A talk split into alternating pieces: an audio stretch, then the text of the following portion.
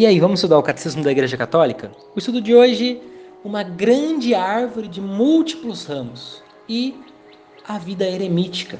Continuando justamente no tópico a vida consagrada. É dessa vida, essa multiplicidade, que se resulta como que numa árvore frondosa e admiravelmente diferenciada na seara do Senhor, em virtude da semente divina que é plantada, a graça de florescer as diversas modalidades da vida solitária ou comum, assim como as várias famílias, a quais se desenvolve tanto para o proveito dos próprios membros, quanto para o bem de todo o corpo de Cristo. Então, é nessa graça, nessa árvore frondosa, na seara do Senhor. Seara é a terra preparada para ser lançada a semente. Essa, essa terra que acolheu essa semente, que deu essa árvore frondosa, porque o Senhor é que plantou faz florescer a vida consagrada. Ou seja, muitos terrenos, muitas, muitos corações abertos a essa vida, essa multiplicidade das formas de consagração.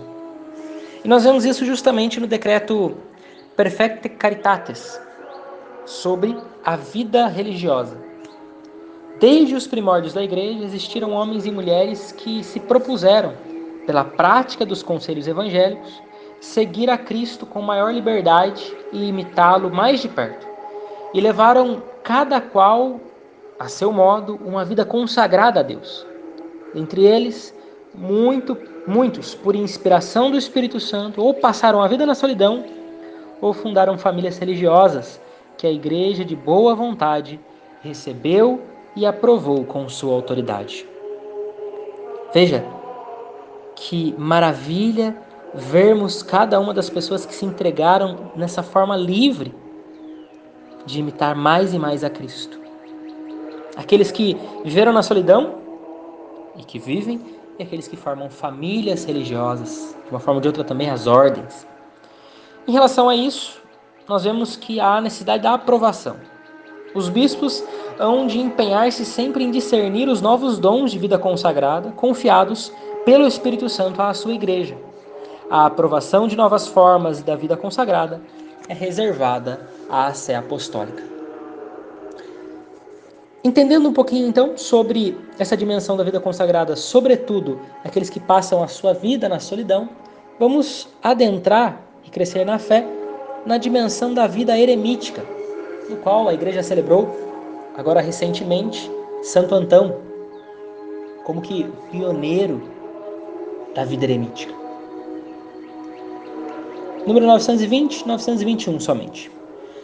Embora nem sempre professem publicamente os três conselhos evangélicos, os eremitas, por uma separação mais rígida do mundo, pelo silêncio da solidão, pela assídua oração e penitência, consagram a vida ao louvor de Deus e à salvação do mundo.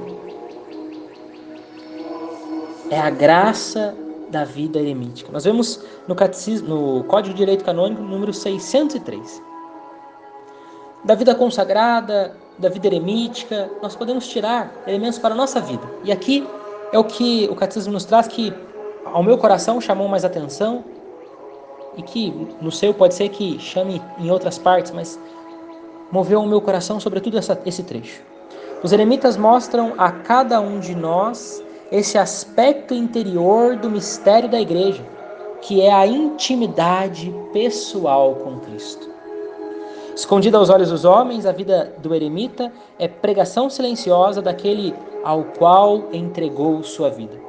Pois é tudo para ele. É um chamado peculiar a encontrar no deserto, precisamente no combate espiritual, a glória do crucificado.